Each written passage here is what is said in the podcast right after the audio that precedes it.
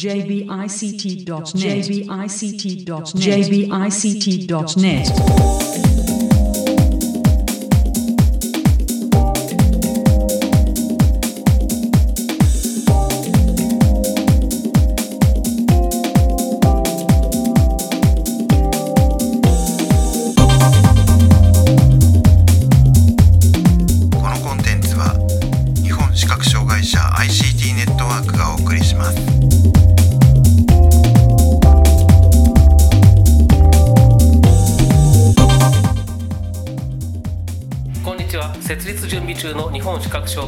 障害者 ICT ネットワークがお送りするポッドキャストの第3回です今回も前回に続いて私中根正文とはい、石木正秀です。はいそして？はい辻勝利ですそしてもう一方は高橋玲子です。いよろしくお願いしますよろしくお願いします。はいこの4人でお送りしますで、えーっと今回はですね前回も確か予告したと思うんですけれども、えーっと iPhone の話なんかをしようということです。で、えーっと実はですねまああのー結構その僕らの周りを見てると特に僕よりも年齢が上の人たちを見てるとですねまあ楽々本でいいや特にスマホにしなくても困らないしみたいなことを言ってる人が結構いる。まあまあそれはそれでいいと思うんですね、だけど、えースマホを使えば使ったでそれはそれで面白いことも便利なこともあるよっていうまあ別にあのガラケー使いたい人は別にそれを止めることはないんですがというようなことをよく思ってるんですね。でというようなことを考えていたら今回も参加していただいている高橋さんがつい最近あの長い苦悩の末、えー、楽々本から iPhone に乗り換えたっていう話が、えーありまして。じゃあ比較的記憶が新鮮なうちにいろいろお話を伺ってみようということで、えー今回そういうテーマで一回ポッドキャストを作ってみることにしました。でえっ、とですね僕自身はえーまあ、えー全盲のユーザーですからタッチスクリーンなんていうのは使えるわけないじゃんって昔は思ってました。で使い始めたのがとか試しに使ってみたのが8年前に iPhone3GS が登場した時。でまあ思ったより使えんじゃんっつってずっと使ってます。で辻さんも似たような感じですか？そうですね。僕はあのちょうど8年ぐらい前にあのまだえっと日本語のポッドキャストとかあんまり充実してなかった頃にその海外のポッドキャストでボイスオーバーを使って iPhone を結構便利に使ってるシーンっていうのを聞いて、あこれは買わねばと思いましてあの慌てて慌ててというかまあ僕の周りには幸いこうアップル信者の方々が結構多くて その友達と一緒にあの買いに行ったのがきっかけですはい石木さんもずっと iPhoneiPad 使ってますよね？そうですね。僕は iPad が先なんですけど、最初に使い始めたのは2010年頃だったと思いますね。えっとなんとなく周りのこう IT 好きの人たちから、えーどうやら iPad は弱視にとっては使いやすいらしいよっていう。色反転とかが Zoom とか普通にあるらしいよっていう噂を聞いてですね。で当時、えっと、ちょっとお手伝いしてた NPO の代表の方からもあの iPad あるからちょっとぜひ使ってみてあのコメントくれって言われたんですね。で1ヶ月ぐらいお借りして使い始めたらまあ使いやすいと。あの 寝っ転がってウェブサイト読んだことがないぞって思ってあこれはいいなと思ってゴロゴロしだしたっていうのが2010年。ゴロゴロしだした。はいゴロゴロしだしたのが2010年ですね。なるほど、はい。でそれからもうずっと使ってるって感じですかね。そうですね。で今は iPad mini と、えー iPhone, iPhone は一昨年の12月ぐらいからなので1年ちょっとですね。うん。まあだ石木さんの場合はそのどっちかっていうとそのボイスオーバーとか読み上げ云々っていうよりはそのはい。Zoom とか、えー色反転とか。色反転とかはい。の方の便利さに惹かれたっていうことですよね。そうですね。はい、はい、そして高橋さんはえーっと iPhone に変えたのがいつですか？えっ、と去年の12月ですね。まだ3ヶ月前ぐらいだったはい。で、えーそれまではずっと楽々本ですか？はい、ストラクラク本ですね。楽々本を3台ぐらい買い替えてうん。使ったと思います。一番最後は楽々本7でした。おー。じゃあ楽々本が出た頃から使ってる感じですか？ほぼほぼちょっとおあの出遅れたかもしれないですけどほぼほぼ多分出た頃からうん。使って、で結構1台1台は長く使ったので3回ぐらいでうん。到達したと最後到達に到達。なんゴゴールインしたわけですそうです。はい。でえーっとまあでも結構だからそういう意味で言うと僕とか辻さんなんかはもう8年ぐらい前から iPhone っていう状態でで8年前は本当に新しいもの好きのバカが使ってるみたいな感じだったと思うんですけど なので、まあ、8年前に乗り換えた人ってのは多分僕の周りには多少いますけどそんなに多分多くないんですが多分34年ぐらい前になると結構全盲の人でも iPhone 使い始めた人が多かったかなというような印象があるんですけれどもあのそんな中、えーずっと、えー、楽々本を使ってきたっていうのは、えー途中でそのスマホに乗り換えようとか思ったこととかあんまりなかったですか？あ私の周りでもあの本当あの同級生の女女子とかなんかいきなりスマホ持っていたりとかして「えー、ななんかすごいね」とか言ってあの思ってはいました。ただみんな結構そういう人たちはスマホを持っていてもガラケーと併用してるよとかやっぱりメールはガラケーじゃないとダメだよとか結構そういう話が多かったりとスマホ何使ってるの？ってラジオ聞くのに使ってるラジオ別にラジオでいいじゃんみたいな。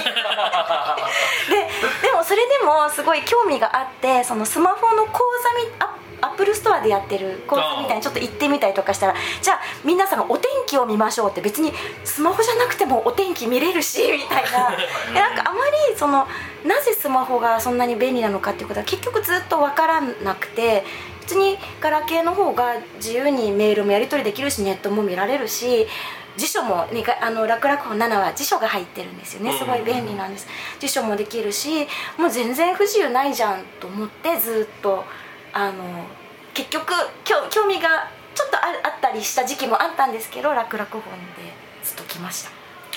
そんな状態の中状況の中、iPhone に乗り換えようっていうことを検討し始めたのは何でですか？と携帯でネットができるようになったことで私が一番嬉しかったのがあの金融機関のサイトが自分で扱える、うん。あの例えば電車の中から「あしまった今自分のこの貯金ん残高どのぐらい残ってるんだろう帰りにちゃんと入れていかないとダメかな」とかあと振り込みもあの今携帯からできるようになりましたよね。でもう郵便局に行かなくてもできるし ATM の操作ができなくても携帯から簡単にその振り込みができる。それがすごく便利っていうのをこの23年もう本当にありがたく使っていたのがこの春ぐらいからもセキュリティの関係で軒並み私が利用していたサイトが使えなくなってしまってこれはもう生活が立ち行かなくなると思いそれがきっかけであもうこれはい嫌だけどスマホに乗り換えないとダメかなっていうふうに思い始めました。なるほど、まあ、確かに世の中的にそのガラケーへの対応打ち切りみたいな話はね、そこら中で聞き聞くようになって久しいというか1年本当確かにここ1年ぐらいですかね増えてきたのね。そうですね。そうですね。うん。であのゆえっと楽々本7もなんか SSL の新しいバージョンに久しぶりに対応するっていうのでなんかソフトウェアバージョンアップっていうのがあったんですね、でこれで大丈夫だしまたしばらく楽々本だとか思ってい楽々携帯だと思ってたんですけれども結局郵便局のサイトはそれでも使えるようにならなくてうんあもうこれはちょっとガラケーはもうわ私はダメかなっていうふうにその時にすごい思ったのをうんじゃあまあ逆に言うとその金融機関が使い続けられれば別に積極的に乗り換える必要性はあんまり感じてなかったって感じですか？私は感じなかったかもしれませんね。うん。さてそれでまあやむを得ずやむを得ず iPhone に乗り換えたはい。ということだと思うんですけれども、はい。さてそれで乗り換えてみて、えー最初の印象はどうでした？まあ面白いとは思ったんですけどとにかく大変で次から次へとなんかあの覚えなければな覚えなければ次新しいなんか概念っていうんですかね。うん。なんだろう。やってもやっても何かができるようにならない。というかでずっとなんかあの昼間仕事があるのに夜帰ってきてから始めてなんでここからうまくこのテキストが入力できないんだろうとか思っているうちにどんどん12時になり1時になり3時になりあやばい寝る時間がないとか思ってで夜が明けてしまってもうなんか12月1月ぐらいはスマホ配信とかしていて 昼間眠くて眠くて。である日なんか朝その日はお休みの日の朝だったと思うんですけどなんかずっとスマホいじっててなんか LINE を そうえっ、と一番最初に Apple Store で iPhone を買った時にお店の方があの指紋認証が使えるようにするために一つ何かアプリをダウンロードしないといけないって何にしますかっていうか別に何でもいいです。じゃあ LINE でもあダウンロードしましょうかって言って LINE を入れといてくださったんですね。でそういえばせっかく LINE 入ってるからちょっと寝る前にちょこっとああ明け方5時ぐらいだったんですけど 寝る前にちょっと LINE でも入れてみるかと思って LINE を入れたらなんか突然辻さんから「お久しぶりです」っていう LINE メッセージが来てなんで私が LINE を入れただけなのに人から人に私がなんか LINE を入れたことがバレているんだと。もうなんかあまりにもびっくりしてそのまんまなんかスマホ放り出して寝ちゃって どっちにしても寝るんだったんです。よもうすっごいびっくりして。でもね嬉しか嬉しかったとかなんかあのあよかった。私この孤独な一晩の作業がこういうふうに終われて本当その思いがけないあのアクシデントにも見舞われながらそうなんか。辻さん朝5時に何やってるんですか僕ですか？僕はですね朝大体5時ぐらいにはコーヒー入れてるんですよ。あちょうどそしたら高橋さんが LINE 始めましたみたいな。そうそう。そうそう。いやなんかいやなんか今日は朝からこうすごいいいことがあるんじゃないかなと思わ思わせるような。はいそうすごい健全に早起きした辻さんと 超不健康にずーっと起きてスマホをいじりましていた私が。そこでそうでもそんなのもありました。本当にだからそうですね。さ最近はまあなそんなことあまりないですけど最初の12ヶ月は本当に大変でそれはあの同級生でスマホを私よりもずっと前に始めた友達からも聞いていてスマホ始めるとしばらく生活が破綻するようで 本当その通りだったなって思います。あの一番理解に苦労した理解に時間がかかった概念とか、まあかえー、とジェスチャーとかで何でもいいですけどな何があります？はい。ああのまず最初はそのフリックとか言われてその通りやってるつもりでもなんかうまくできないんですよね。その、うん例えば手ですって右に滑らせるんだって言われてもその滑らせるスピード感とか、なんだろう強さとかうまく言えないんですけど今はもう全然なんでその時あんなに苦労してたのかわからないんですけど本当にページ一つこうめくるのにもものすごい苦労して何回やってもダメだったり、あとなんだろうもうローターなんか大変であんなねじらなきゃいけない2本指で。わ全然そう。指つりそうになる。とかあとたった4桁のパスコードを入力するのに全然入力できなくてで入力したと思うと間違えちゃってでなんかね10回かなんか失敗するとあなんか5回失敗すると3分使えなくなるからなんか10回ぐらい失敗するとすごい1時間とか使えなくなっちゃう。ちょっと忘れちゃいましたけどもう最初の頃で。なんかしばらくスマホが使えなくなって これ一生使えなかったらまた Apple Store に行かなきゃいけない。すごいなんかそれが何分使えなくなったのかもちょっと VoiceOver のメッセージがうまく聞けなくて分からなかったりとか。もうそんなのばっかりでしたね 最初。高橋さん結構あれあのあれですよね。あれに苦労してましたよね。えっ、と 3D タッチのせいでこう力を入れて触ってるはずなのに押してしまったっていうあことが最初のうち頻発してましたよねなんかね。なんか iPhone7 なのでなんかもうアイコンをちょっと触ってるとショートカットメニューとかいうのが開いちゃうんですようんねでそれが何が起こったのかまず分からなくてななんか変なことになっちゃったけど一体何だろうっていうのをなんかひたすら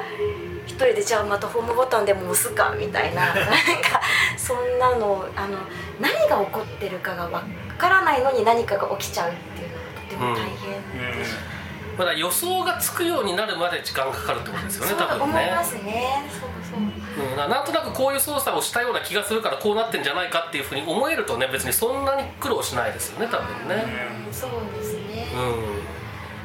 当にこう今までキーボードとかボタンの世界でずっとやってきたのがその触る触り方とか滑らせ方とか押す力とかによって何かをコントロールするっていうそこにこう体が馴染むまでにすごい時間がかかる。それただでもその画面がかなり動的でこうちょっと触るとどんどん画面が変わっていっちゃうっていうのはそれまであまりなかった状況なのに加えて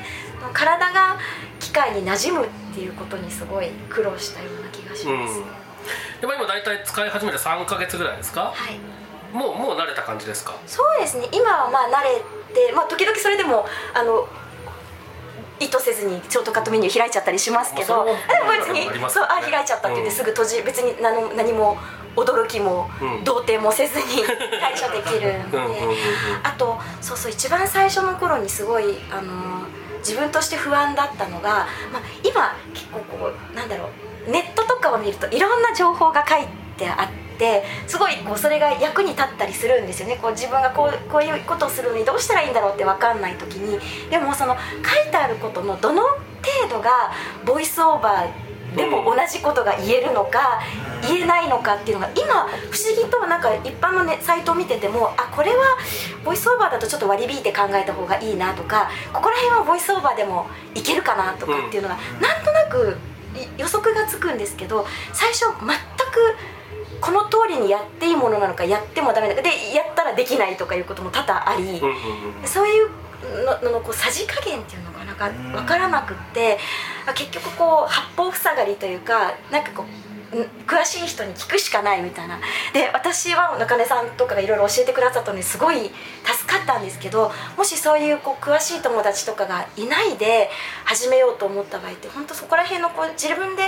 調べることさえままならないっていう辛さはあるかなっていうのは思いますね。うん。まあそんな具合に結構大変な思いもしつつでもまあなんとなく慣れてきたっていう、えーここ3ヶ月ぐらいはい。経った今、はい。えーガラケーをつ、えーからスマホに乗り換えようかどうしようか迷ってた頃には思いもよらなかったような使い方って何かしてますか？ラジオ。ラジオはラジオで聞けばいいって言ったのどこのドイツだ？もうなんかあんな9万円10万円のラジオなんて嘘って思ってたんですけど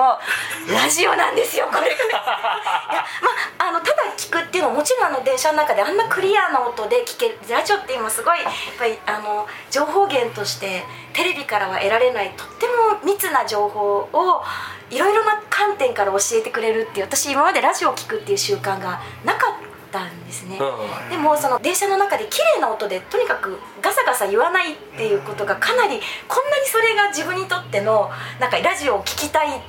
動機になるとは思ってもいなかったんですけど。でしかもそれに加えて、まあ、これはちょっとパソコンと組み合わせてなんですけれどもそのパソコンで予約してこう録音しておいたものをドロップポド Dropbox を経由してそのスマホ iPhone の方にダウンロードしてこう好きな時間に聞いたり私なんかは結構こうラジオの時間そのまま聞いてると全然聞ききれないので電車の中片道でこの番組1本聞きたいぞって早聞きでこう3分の2ぐらいの長さで聞ける。そうするとこう朝のうちに朝の番組が聞けちゃうとか出かける支度をしてる間は忙しなくて何も聞けないけど電車の中でじっくり聞いてこう出勤とかそういうことがあのこんなになんだろうスマホがそんなことにまで利用できるとは思ってもいず、うんあとはやっぱりスキャナーも大きくてああのまあなかなかその手でねこう画像を捉えるので情報全体が捉えられたかどうかっていう不安があるとかもちろん不正確さもあっていろいろこう不安な面もあるかもしれないけれどもでもとりあえず私なんかはあの。えっと、音楽が好きでよく演奏会に行くんですね。でチケットがいっぱいこう溜まってくるわけですね。で それがどれが何のチケットだったかっていうのは確実に今まで私は実はオプタコンというとこですね、うんカメラで画像を捉えて指先にビビビビって情報を伝えてくれる。でそれは今でもすごいもう便利でもうね大昔の40年前の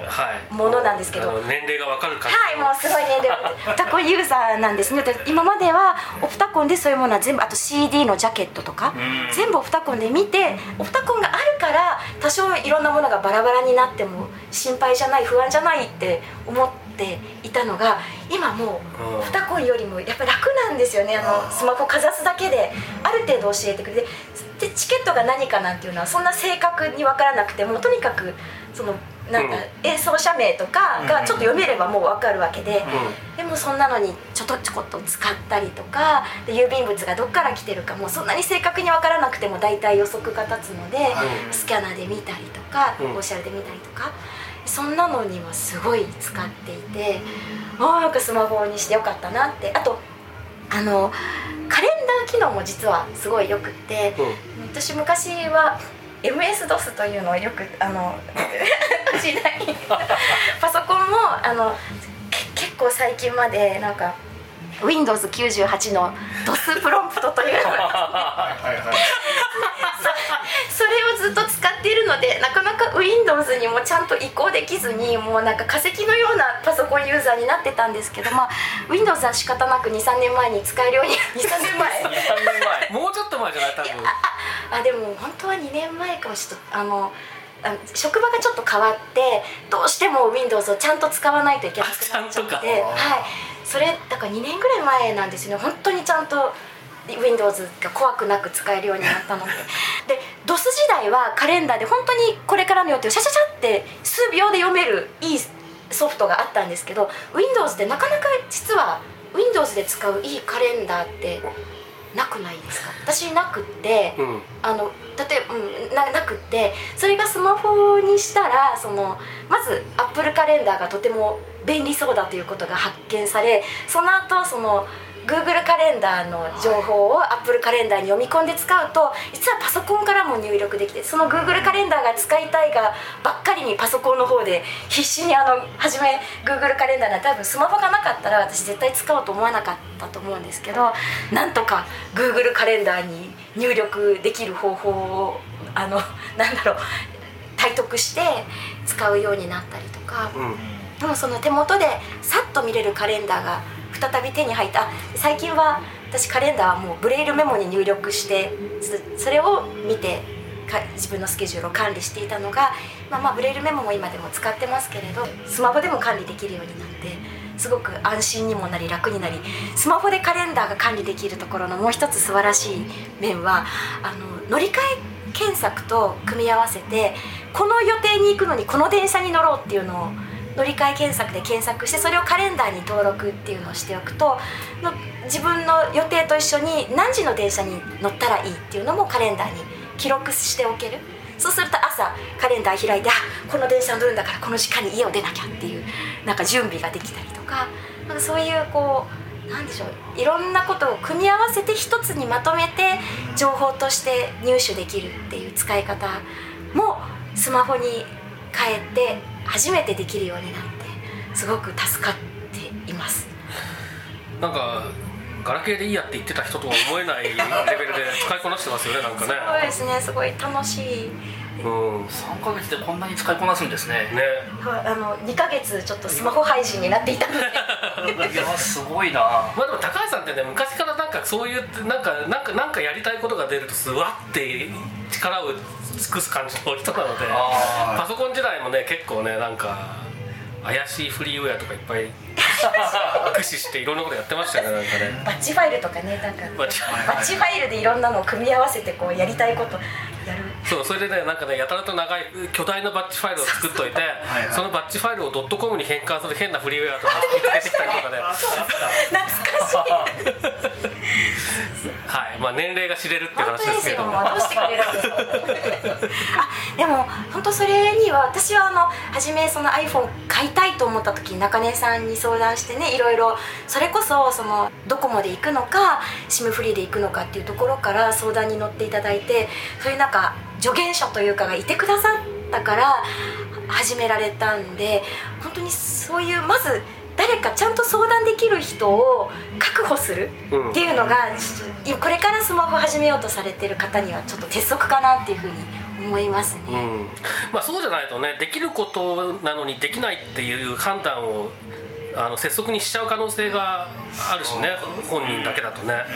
うん。なるほど。じゃあまあとりあえず、えー使いにくい点もあるけれども乗り換えてよかったっていう感じですか？そうですね。使いにくい点はいまだに困ってるのが電話とかかけるのって遅いんです。あで私すごいケチでなんかあの SIM フリーのなんか電話アプリみたいなのを入れて、うんうんうんそうするとちょっと電話代が安くなるんですね、はで純正の電話アプリを使ったらそのなんだろう電話のショートカットを多分ホーム画面に置いたりとかうん。できるんだと思うんですけど、SIM フリーのアプリはそういうことがなできずにいまだに電話かけるのに、ね、すごい困っててこれ。なんか iPhone のフォンの部分がなかなか使えない。そうなんかねもうでも、うん、あのでもまあまあであの電話できないことはないですしそういう不便さを割り引いてもあのスマホにしどうしようかなって思ってる人はちょっとやってみた方がいいんじゃないかなっていうふうに私は思います。まあ、だから音声通話をめちゃくちゃ使う人とか、うん。携帯メールをめちゃくちゃ使う人とかはまだちょっと考えた方がいいかなって気がしなくはないけど、そうじゃなくってあのどっちかっていうとそれこそ Web とか i モードとかそう、もうすぐなくなるらしいですけど i モードとかそういうウェブサービスをあのいっぱい使ってるっていうタイプの人だったら乗り換えてもあんまり、まあ、ななんとかなるっていう感じですかねやっぱり。情報入手ツールになる。発信ツールとしてはちょっとまだもしかしたら弱いかなっていう。入入力がやっぱりちょっとあの時間かかりますもんね。そうですね。自分が情報を入れるには大変だけれども、どっかから情報を得るとかあと、ね、例えばそのなんかまあ私はあんまり使わないんですけど「Be My Eyes」みたいに、遠くにいる人の手を借りるっていうことにもこのスマホが使えたりとかでそれがこう遠くにいる人も同じスマホを使っているっていう、使っている人が世界中にいるっていうのもすごく強くって、でそこ特別のこう特殊な機機器だとそれを使ってる人としかしかつつながれないとかあると思うんですけど、みんな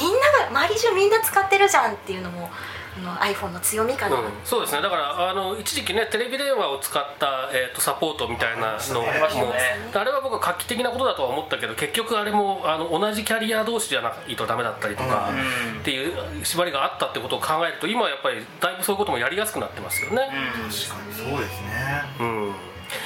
はい。ということでまあなんか話が尽きない感じなんですけれどもえーっとじゃあ、えー辻さん石木さんからなんか追加の質問とかありますか？やっぱ辻さんなんかあります？そうですね。あのー僕 iPhone で結構困ったのがやっぱ文字入力だったんですけれどもその僕の iPhone 使い始めた頃ってまだ Bluetooth キーボードが実はペアリングできなかったんですね iPhone に、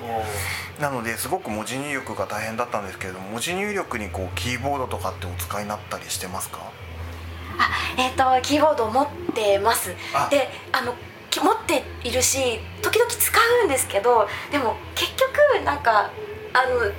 タッチ画面で入力できるなんだろうなあの小さいところで入力できるはい。喜び、楽さ？そう楽じゃないかもしれないんですけどそうでも電車の中とかで座っててキーボード出せるようでもなんかうん。意地でもタッチ画面からやっちゃおうかなみたいな気持ちがなんか働私は働いていてで初めあの携帯私はずっとガラケーを使っていたのでその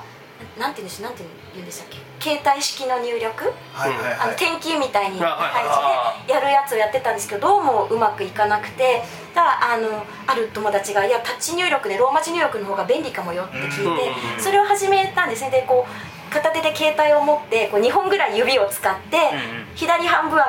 なんか左うん人差し指で右半分中指ぐらいでこう入力していくみたいでその持った位置をなるべくぶらさないようにはいしっかり持ってやると結構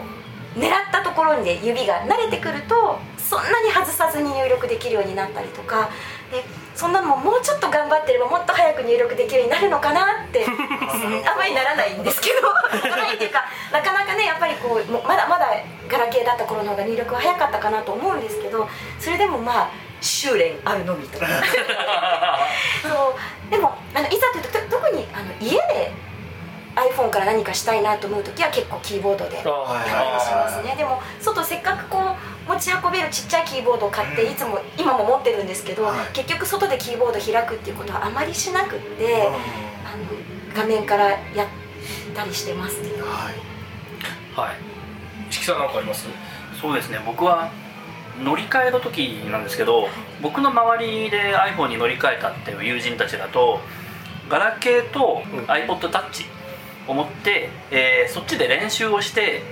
文字入力とかフリックの操作とか自信を持てるようになってから iPhone 買ったっていう人が結構いたんですね。で高橋さんの場合はいきなり急に切り替えたんですか？切り切り替えました。私のあ私多分なんかすごい怠け者で練習とか嫌いなんですよ。なのでなんかもう使わざるを得ない状況に自分を追い込まないときっと一生使えるようにならないんじゃないかなっていう気がしてもうガラケーは捨て去るつもりでもうさっさとあのキャリアも変えちゃったし、ススマホを操作できないと何も立ち行かないような状況に自分を追い込んで。退路立って。はい、あの すごい。私にはそれ多分それしないといまだにきっとガラケー掴んでその代わりなんか iPhone の楽しさもこんなに分からなし知らずに今まで来ちゃってるんじゃないかなって気がするので、いや僕は一応ね iPodTouch を最初にお勧めあした はいそうあだそうなんですね。勧められてどうしようかなと思ったんですけど。もいいやと思って。僕も全く同じでやっぱり最初に使い始めた時にこれは楽々本持ってたら絶対逃れられないと思ったからー。スパッとやめたんですよね。あでもう本当に自宅の w i f i に iPhone をなんだあの自宅の w i f i で使えるようにするのに56時間とかかかったり、ね。なんかもうものすごいこんなの買わなきゃよかったとか思ったんですけど思ったよね。絶対楽々本って楽々じゃないみたいな。なんだこのこのこの電話もどきみたいな。ね絶対なんかこう失敗したと思ったんですけどやっぱりその時に思い切っといてよかったななんて今の今考えると、うん、僕も思います、まあ、僕の時はまだこう周りで使ってる人がそんなにいなかったので本当に使えるかどうかかなり不安だったんですよね、なので、えっとガラケー残した状態で、えーソフトバンクと契約してあ。でずっと残してたのでこう番号2つある状態になって昔の番号が捨てられないんですよそう簡単に。いろんな事情で。なので、えーとずっと併用してたんですけどあのとうとう去年かな。楽々本のすげえ古いやつがお亡くなりになってですね。あの充電すると暖かくなるんだけど充電されないっていう状態になりましてですね。それでとうとう一本化というか今アンドロイドと iPhone なんですけどでもその頃はだから本当にやっぱり不安だったのでもうそうするしかなかったんですけど、あの私の友達であの併用してる人いて、でもあのちゃんとスマホを使いこなしてる人もいます。で、うん。彼女は本当にメールとかをすごくこまめにメールを書く人で、やっぱり手放せないんだと思うんですねいまだにガラケーのが楽だっては言ってるけども実は LINE も使いこなしていておそれは LINE でしかコミュニケーションできない相手もいるんですねで LINE を使いたいであのそれで両方使いこなしてる人もいるのであのちゃんと両方あのできる人もいるだと思います、そう。で今は僕の時と違って今はやればできるっていうことがまあまあなんとなくね実例を見ると分かるので、うんその気になればなんとかなんじゃないかっていう気分になれるっていうところは多分ね8年前とはえらい違いなんだろうなと思いますよね。で今言われたその LINE じゃないとコミュニケーション取れない人とかっていうのは確かにいて特にその生活者のお知り合いが多かったりするとこの人は LINE この人はメールこの人は、えー、と Facebook メッセンジャー、えーこの人は Twitter みたいなのなんかすんげえ面倒くさいんだけどいろいろあって。いますね。そうすると、まあ、こっちも一応ねどのチャンネルにも対応できるようにしとかないと、ん。まあ、コミュニケーションになり仕事にならなかったりとか、うんいろいろあるのでそういう意味でもねあのガラケーだとなかなか難しい部分とかもあったりするので、そういうところで必要性がある人は、まあ、あの少なからずいるんだろうなとは思いますよね。あの本当に今始めるのはすごくラッキーで私多分8年前7年前に始めていたら絶対挫折したと思うんですね。でも今だとまあ私最初はちょっといろいろな情報源とかよく分かっていなくて一般のネットとかでもうおろおろしてたんですけれど例えばあの iPhone についても Apple アクセシビリティメーリングリストでしたっけ？視覚障害の人が多く入っている Apple のあ iPhone とかスマホか、えーとか iPad 関係のメーリングリストがあってそんなところがあの過去ログも検索できるようになっていたりするので例えば最初カレンダーに興味を持ったらカレンダーって検索すると過去からのカレンダーに関する書き込みがバーって出てきたりする。そうするとそれはもうみんなボイスオーバーで使っている環境でこういうことやってみたらできたこういうことできなかったっていうことが今全部過去の蓄積が見られるんですね。だから今始める私たちはとてもラッキーで先輩がこういろいろ試してできたりできなかったりしたことのいい美味しい部分だけを全部こうねなんかあのもら美味しい部分だけをもらってこう次に進んでいけるっていうかそういう意味ではすごくラッキーだなと思います。うん。はい。ということで、えーとちょっと話が尽きない感じなんですけれども、まああのそれぞれね僕ら4人それぞれ、えー、といろいろ使っていて、まあ、あの今回全然触れなかった、えー便利なアプリとかねそういったものもいろいろあると思いますので、今後のポッドキャストでおいおい、えーそんな便利なものの紹介とかえーいうようなこともやっていければなというふうに思います。はい。はい、えーということで第3回、えーのポッドキャスト、えーまた都内某所のカラオケボックスのなんか、えーざわざわ ざわざわガサガサしたところからお送りしましたけれども。は低音がちょっと強かったですね。いそうですね、えー質問です、はい。このポッドキャストを聞いてスマホを始めたいぞと思った人は中根さんとか辻さんとか石木さんとかに相談していいんでしょうか？えーと高橋さんに相談する。えだ 一番こう初心者の気持ちが分かる人はおー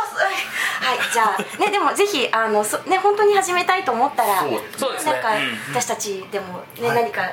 力になれたら。はい、でまだちょっとね準備中で全然できてないですけどあの情報交換ができるような場もサイト上に作っていきたいなと思ってますのでね。そういったところもあの運用が始まり次第